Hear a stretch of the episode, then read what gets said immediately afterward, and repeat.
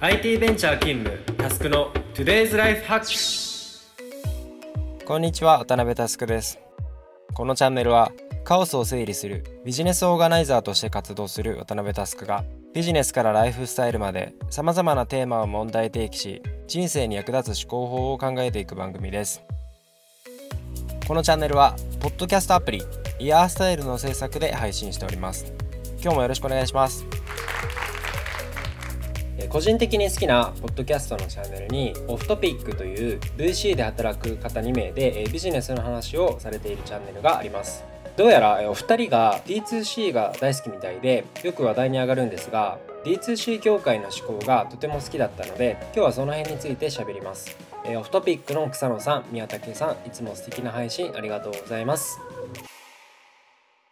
というわけで早速トークテーマに入っていきましょう。今日のアジェンダはこちら。みんなが知らない D2C の世界。D2C に関してですが皆さんも言葉だけは聞いたことあるかもしれません。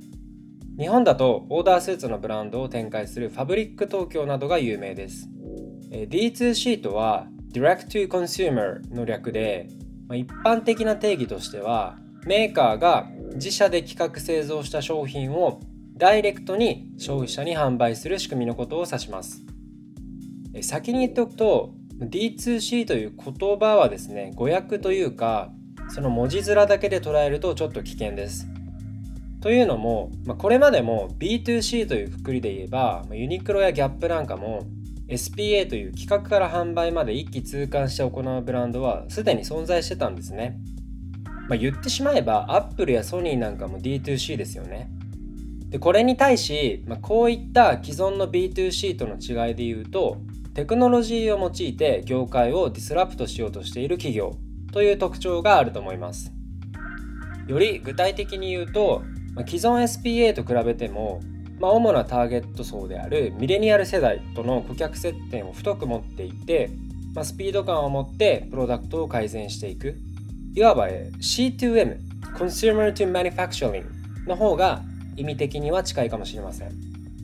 でこの D2C 企業は、まあ、いろんな特徴がありますが、まあ、顧客接点が太いという観点で言うと、まあ、例えばポッドキャストをやったりとか雑誌をやったりとか SNS やったりとかオフラインの施設を作ったりと、まあ、レガシーな SPA 企業が、まあ、なかなかやらなかったようなことをたくさんやっています。そしてここから、えー、アメリカではですね多くのユニコーン企業が今生まれていますという感じです。まさにその次世代メーカーという具合ですかね。ここからは具体的な企業について触れていきます。まずはキャスパーというマットレスの D2C 企業です。2014年創業で、まあ、それまでの大手であったマットレスファームという会社を破産申請するまでに追い込みました。創業初月の売上が1億円で1年目で100億と半端ない数字を叩き出していてもともとユニコーンの評価を受けていて今年上場しましたその特徴はですねまずオンラインでオーダー可能で100日間は返品保証がありますと。で価格帯も競合が800から1000ドルぐらいなのに対して400から600ドルと、まあ、結構お手頃なんですね。さらにデザイン性も兼ね備えていますと。購入者の人が、えー、インスタ映えするというふうにかなり評判なのがですね購入後のデリバリー体験です、まあ、従来の、えー、マットレスっていうのは適当にでかい段ボールがボーンと雑に届くだけだったんですが、えキャスパーの場合ですね、え女性1人でも運搬可能なようにマットレスからそのスプリングを抜いて真空パックで圧縮することで小型冷蔵庫程度のサイズのおしゃれなパッケージが届くみたいなんですね。でまたですね、えー、睡眠やウェルネスをテーマにしたポッドキャストとか独自の雑誌を発刊したり、まあ、メディアコミュニケーションにもかなり注力しています。これあの全部マットレス企業がやってることです。すごくないですか？え彼らはですねその自分たちのことをマットレス企業だと捉えてないんですね。睡眠を起点にしてその人々の豊かな生活を演出するというアイデンティティがあります。例えば通常マットレス企業というとその夜いかに快適に寝ているかというキービジュアルを取りがちですがま、彼らは暗い場所で一切撮影を行いません、彼らが伝えたいのはこれまでどの企業もメッセージしてこなかったそのいい睡眠の後にその人にどんな素晴らしいことが起こるかという内容でした。なのでそのキャスパーの広告などのビジュアルで、えモデルの人が寝てる光景はほぼないんですね。ベッドの上で楽しそうに会話してたりパズルしてたりするものが多いです。また、えキャスパーがニューヨークの地下鉄広告をジャックした時の戦略もかなりおしゃれです、えニューヨークの地下鉄はピークはですねその日本のようにすし詰めになったりとか、まあ、あのネズミが出たりするんですね。なので体験としてはあまりいいものとは言えません。でそんな地下鉄利用客の方に向けて、まあ、嫌なその地下鉄体験を、まあ、一瞬でも忘れさせてくれるような面白おかしいコミック風のグラフィックでそのニューヨークあるあるをポスターにして出しました。驚くのはですねこの時コア商品であるマットレスを全く宣伝してないんですね。彼らの戦略的にはその広告を見たユーザーがこんな面白いおしゃれな広告を出してる企業はどこだろうという好奇心を煽って実際にホームページに来てもらって初めてマットレス企業であることを伝えます。で値段もお手頃だしレビューもすごく豊富にあって、まあ、広告も面白かったし一回買ってみるかなというようなユーザー体験を狙ってそういう戦略で広告を打ってるわけなんですね。僕のポッドキャストをよく聞いてくださるマニアの方そうです。これは第1回で話したコア提案とフリンジ提案の話ですね。またキャスパーはザ・ドリーマリーという25ドルで45分の仮眠が取れる仮眠施設をニューヨークで展開したりもしてます。このようにですね彼らは機能性を PR して商品を売ることを一切行いません。デジタルネイティブであるミレニアル世代を中心に、まあ、彼らの心を打つコミュニケーションによってプロダクトを攪拌してきたんですね。次にアウェイというスーツケースの D2C 企業を紹介します、まあ、彼らもまた自分たちのことをスーツケース企業だというふうには思っていません、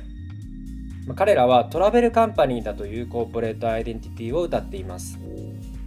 もともとは、まあ、リモワみたいな高価格帯のスーツケースか、えー、激安のスーツケースかの2択だった時代にデザイン性を兼ね備えた真ん中の価格帯でスーツケースを出すというポイントが功を奏しました、まあ、しかし前述の通りでスーツケースメーカーという枠を超えてその旅の面白さを伝えるために独自の雑誌を展開したりとか、まあ、インスタで世界観を作り込んで発信したりしています。アウェイにはですね CMO とは別で、えー、チーフブランドオフィサーがいます。まあ、これはストーリーテリングが死ぬほど大切だというふうに思っている証拠であってユーザーの DM は必ず返すとか SNS やポッドキャストでどういうコミュニケーションを取るのが必要なんだっけ？みたいなことをとても大事なこととして捉えているようなんですね。もともと彼女たちが発見したその根っこにあるユーザーのインサイトっていうのはとってもシンプルなものでした。それはほとんどの人が自分のスーツケースを愛していないということなんですね。そこから、まあ、トラベルを基軸にしてプロダクトラインナップを揃えていきメディアコミュニケーションを積み重ねて今の地位を築き上げてきたということなんですね。ちなみに、えー、アウェイの創業者はワービー・パーカーというメガネの D2C ブランドで働いていた方が、えー、建てた会社です。で元社長のステフ・コリーさんはですね2019年の年末にパワハラがリークして CEO を辞任しています、えー、まあ CEO が仕事めっちゃしてるアピールをしてで社員が休んだら問題になるとか、えー、責任というスキルを学ばせるために休暇は認めないとか、えー、あと Slack が原則パブリックチャンネルっていうルールがある中で、まあ、プライベートチャンネルで愚痴を言い合っていた社員を全員クビにしたりとか従業員のメイクに厳しく口出ししたりとか、まあ、そういうのが爆発してですねメディアにリークしてという感じだったみたいです。まあ、これはその D2C 企業に限った話ではないんですが、まあ、社長が、ま本気になるのは分かるものの、まあ、ある種性悪説で強制する文化が育ってしまっていたのはちょっと残念ですね。思いのほか結構長くなってきたのでまとめに入っていきます。え D2C はですね、まあ、単なる EC でまあ、消費者に直接商品を売るメーカーではありません僕の言葉で言えば、えー、コア提案ではなくてフリンジ提案から攻める戦略の企業なのかなというふうに思いますま最初から商品を売ることをあえてやらずにですね、まビジョンを掲げて消費者とコミュニケーションします。でその一つの哲学を掲げて、まそれに消費者が納得するかどうか。で納得してもらえればユーザーはおのずとついてくる。でさらにはテクノロジーを使って、まあ、消費者と太い接点を持って、まあ、高速でプロダクトを改善し、まあ、事業を成長させていく、ま、そういった組織のタイプのことを言うのだというふうに思っております。参考までにですね実はその D2C 企業が手掛けるプロダクトの機能性だけで言うと正直まだ全然ダメみたいですね。P&G のカミソリで有名なジレットの責任者の人が、まあ、とある D2C のカミソリを使った時にそれを酷評してたそうですね。逆に言うとミレニアル世代はそこまで機能の質に実はこだわりがなくていかに自分が共感できるかという感情をうまく動かす売り方のハックが起きている、まあ、そういうふうに捉えることができるんじゃないかなというふうに思いました。いかがでしたでしょうか？来週も D2C を絡めてちょっと違う話題に触れていきたいなというふうに思っております。今日のテーマは以上です。気に入った方は Spotify の方はフォロー Apple Podcast の方はサブスクリプションに登録をお願いします。また周りの方へお勧めしていただけると嬉しくて震えます。もしこのエピソードを聞いて私はこう思うなどのご意見などがあれば Twitter や Facebook でお気軽に DM いただけるととっても嬉しいです。皆様のご意見も熱烈お待ちしております。また iOS アプリイヤースタイルをインストールすると他のイヤースタイルオリジナルコンテンツも聞けます。ぜひアップストアで検索してみてください。というわけで今日はここまでです。バイバイ。